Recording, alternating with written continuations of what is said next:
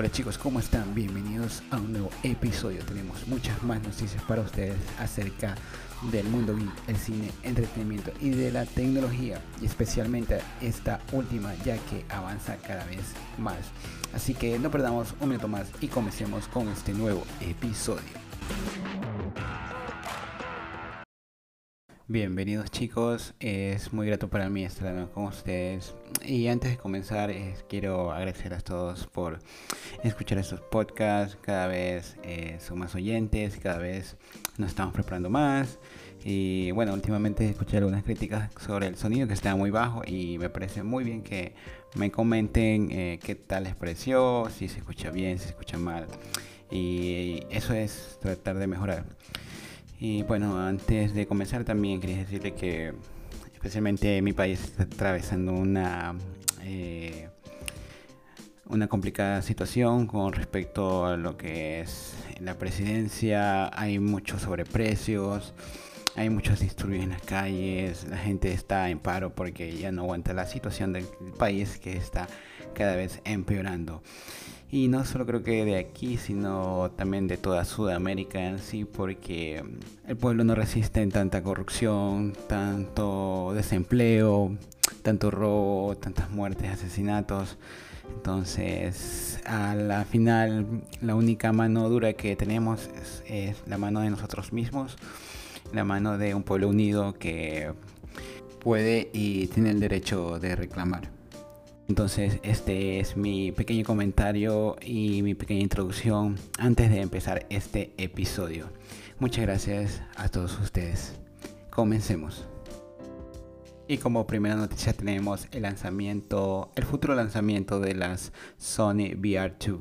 El casco de realidad aumentada de Sony que no tuvo tanta acogida en su primera versión, pero espera que esta segunda versión mejorada tenga un público más atrayente ya que se va a lanzar con 20 juegos en su estreno. Y dentro de los primeros juegos que tenemos sorpresivamente es Among Us. Este jueguito de, investigación y misterio. No sé qué tan real se puede ver un, jueguito con colorines eh, todo chistoso pero bueno eh, supuestamente va a estar entrecalado a 4K y va a tener super realidad aumentada. Eh, recordemos que estos cascos han sido mejorados, ya no tiene las raíces de cableríos que tenía antes, ahora simplemente es un solo cable que alimentará y enviará datos a la consola. No sabemos realmente cuánto va a ser el precio oficial, pero se estima que cueste entre 300 a 500 euros. Así que chicos, tenemos un nuevo casco de Sony. Esperemos que esta vez sí lo hagan bien y que no provoque los mareos, el aburrimiento que provocaban los primeros cascos. Que bueno, la final no fue un éxito rotundo, pero esta vez Sony nos prepara mucho más catálogos de juegos para escoger. Y seguimos con Sony durante el evento llamado Sony Business Free creo bueno, algo así se anunció eh, que 10 de los juegos eh, de los juegos más titulares de Sony se están convirtiendo en producciones de serie y película. Eh, uno de los títulos que se han confirmado son Ghost of War, Horizon y Gran Turismo. Tenemos la expectativa que estos juegos serán lanzados por las plataformas Netflix y Prime Video dentro de dos años aproximadamente. Siguiendo con Sony, acaba de anunciar Bits, que es una característica dentro de su editor Share Factory Studio, que permite editar videos de entre 3 a 60 segundos. Pues, ¿le suena algo conocido? Pues sí, TikTok. Básicamente ahora puedes hacer videos parecidos a los de TikTok dentro de la PlayStation 5 y poder compartir así tus partidas de una manera más divertida. No sé qué tal o qué tan funcional sea esto, pero al menos podrás compartir eh, videos editados por ti mismo y agregarle una característica especial para no estar eh, subiendo videos que pesen 1, 2, 3 gigabytes. Por ese lado sí lo veo funcional. Y así vemos como Sony cada día agrega más características a su consola. Y rápidamente nos vamos con la competencia que es Microsoft, que quiere convertir tu Smart TV en una consola de Xbox. ¿Cómo puede hacer esto? Pues eh, la clave es Keystone. Es un pequeño Chromecast que permitirá conectar tu TV a través de HDMI a este dispositivo y de esta manera poder ejecutar Xbox Game Pass. Ustedes saben, esta plataforma en la nube que permite jugar videojuegos sin necesidad de tener una consola potente. Simplemente ingresas tu password y tu usuario y puedes disfrutar de todos los servicios de streaming de Xbox. Pero todavía no ha sido lanzado ya que un portavoz de la empresa ha anunciado que les falta pulir algunos detalles ya que quieren que este dispositivo sea de fácil alcance, económico y sobre todo tener un buen diseño. Em, se pretende que esto funcione con Xbox OS o al menos una versión light de Windows. ¿Qué les parece señores? Otro dispositivo más para jugar. El mundo de las consolas está creciendo, cada vez hay más consolas, cada vez hay más productos para cualquier tipo de usuario. Me parece excelente este tipo de noticias. Y sí, también nos quedamos con Microsoft, ya que acaba de lanzar la Surface Go 2, esta laptop o este portátil convertible, el más económico de la línea. Eh, pretende abarcar el mercado entre notebook y tablet, ya que integra un procesador eh, Intel Core i5 de 11 generación con 4, 8 hasta 16 GB de RAM actualizable entre 128 y 256 GB de almacenamiento, tiene Wi-Fi 6, cámara webcam 720, una batería de 13,5 horas. Esto es realmente bueno, esperemos que eh, a priori sea verdad al momento de uso. Y Windows 11 como es obvio. En particular, eh, no, no, soy tan fan de los eh, convertibles, ya que cuando le metes ahí tus herramientas de edición de video, herramientas de trabajo que utilizan bastantes recursos, comienza a caer la batería drásticamente. Pero bueno, tenemos otra opción más para aquellos que quieren disfrutar de Windows 11 y todas eh, las ventajas que ofrece este nuevo sistema operativo implementado para portátiles con pantalla touch. Y ahora sí cambiando, nos vamos con Intel que acaba de presentar sus procesadores de 12 generación que integran un tipo de tecnología Alden Lake de núcleos híbridos. ¿En qué consiste esto? Pues tiene núcleos de alto rendimiento y núcleos de alta eficiencia. Para cual cuando tú requieras eh, tareas de ofimática, entretenimiento y información, simplemente trabajarás con los núcleos de alta eficiencia. Pero cuando ya requieras jugar, eh, procesar videos, imágenes, etcétera, se activan los núcleos de alto rendimiento. Estos chips ahora vienen con la tecnología de 10 nanómetros, similares a los 100 nanómetros de Samsung. Em, pero no serán nada baratos. Creo que el más barato comienza en 264 dólares sin impuesto y puede subir hasta los 589 dólares sin impuesto. Eh, pues es la, la guerra que tiene Intel contra los procesadores AMD, ya que AMD está para mí un paso por delante con sus procesadores. Es el tipo calidad-precio que ustedes conocen eh, en teléfonos. AMD es, igual, te ofrece mucho por el mismo precio. Entonces vamos a ver cómo le va a Intel con estos procesadores que realmente son potentes, ya que pueden llegar hasta los 5 GHz y tienen bastante, eh, bastante control con las temperaturas. Y ahora nos vamos con otra consola más, esta vez lanzada por la compañía Place Entertainment, que acaba de anunciar su consola minimalista Evercade X. Es una consola retro para disfrutar tus juegos de antaño. Ustedes saben, Atari, Data, S, Taño, Namco, juegos como Contra, Metal Gear. Bueno, esta consola contiene todo ese tipo de juegos y más. Juegos basados en 8 y 32 bits pero eh, como toda consola retro eh, requiere del uso de cartuchos, por lo que veo, no sé por qué tiene Wi-Fi, porque integra Wi-Fi, pero eh, necesitas los cartuchos. En particular no soy fan de los cartuchos. Me gusta como venían envueltos, me gusta esto de andar con tus cartuchos conectándolos y poder jugar donde quieras que estés. pero al rato la hora no, no era eh, factible, no era algo eh, que ayude mucho, se perdían, se caían.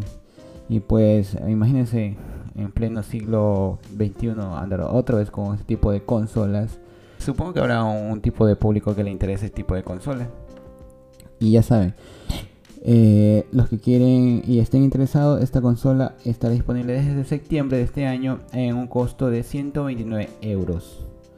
Pues pilas ahí muchachos, para los que les guste los juegos retro. Y ahora terminando con la sección de los videojuegos tenemos una excelente, excelentísima noticia diría yo.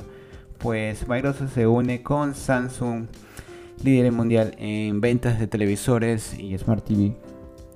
Pues acaban de anunciar que los televisores Samsung a partir de este año, de 2022 en adelante, van a, obtener el Xbox Game Pass y de, manera este, nativa.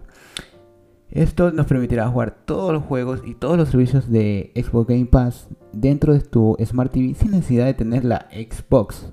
Simplemente conectando tu mando de Xbox, cualquiera que sea, podrás disfrutar de los juegos, de todos, absolutamente todos los juegos de la Xbox 360, Xbox One, Xbox X Wow, esta noticia es sumamente buena. No sé qué tan fluidos serán los juegos, ya que eh, estamos hablando del procesador de una Smart TV intercalando todos los gráficos de un videojuego. Por lo menos eh, en los smartphones funciona de otra manera. Pero bueno, eh, esperemos que funcione bien.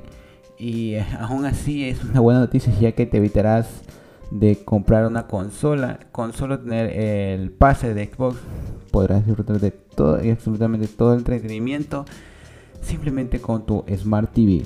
Y pues así te podrás ahorrar un dinerito que lo podrás comprar en la PlayStation. Ya saben, me soy fan de la PlayStation, perdón. Y ahora sí, cambiando rápidamente con las noticias, nos vamos a Netflix que ha caído en la bolsa de valores, señores, y ha perdido 54 mil millones de dólares. Y como resultado de esto, ahora Netflix pretende aplicar nuevas políticas y una de estas es que eh, ya no tendrán tanta libertad los directores para las producciones y limitará las producciones. Esto quiere decir menor inversión eh, para ahorrar costos. También mm, esperemos que ahora sí se centre en las producciones de calidad, ya que son pocas las producciones con las cuales la plataforma se sostiene. Uno de estos es eh, los proyectos como El Irlandés, Oaxaca, El Poder del Perro, y recientemente la serie Stranger Things con su cuarta temporada.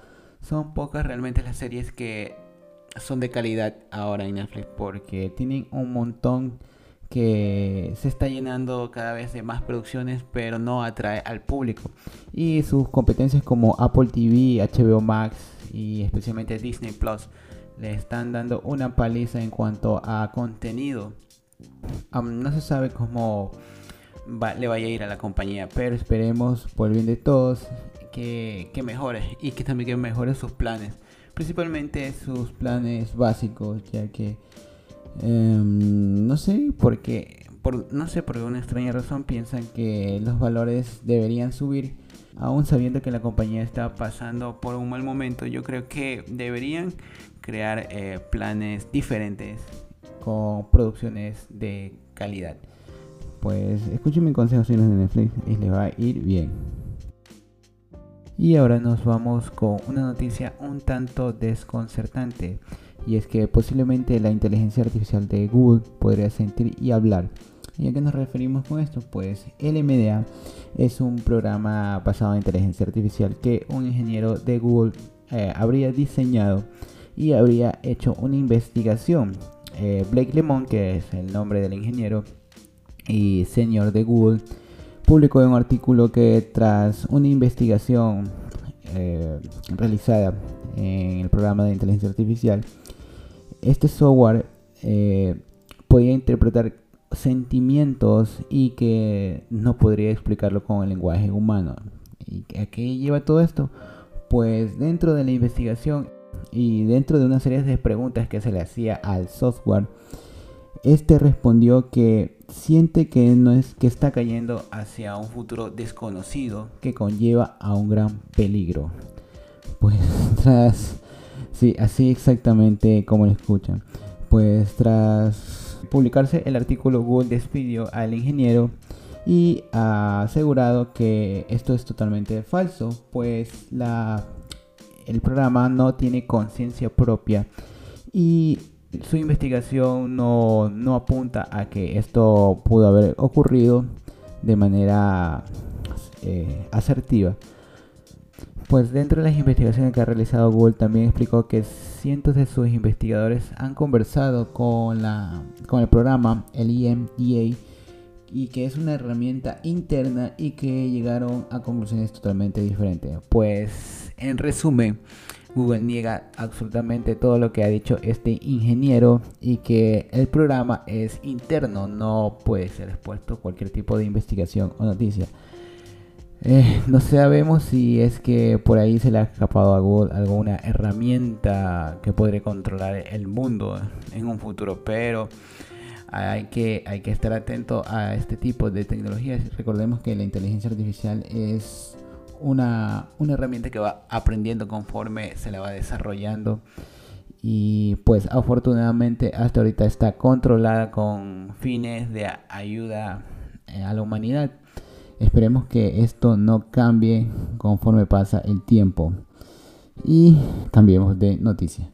Estaba a punto de dar la última noticia y se me ha activado el asistente de Google ya que esta noticia tiene que ver con aquello puesto que el asistente de voz de Google ya no se va a integrar más con las aplicaciones. ¿Y cómo funciona esto?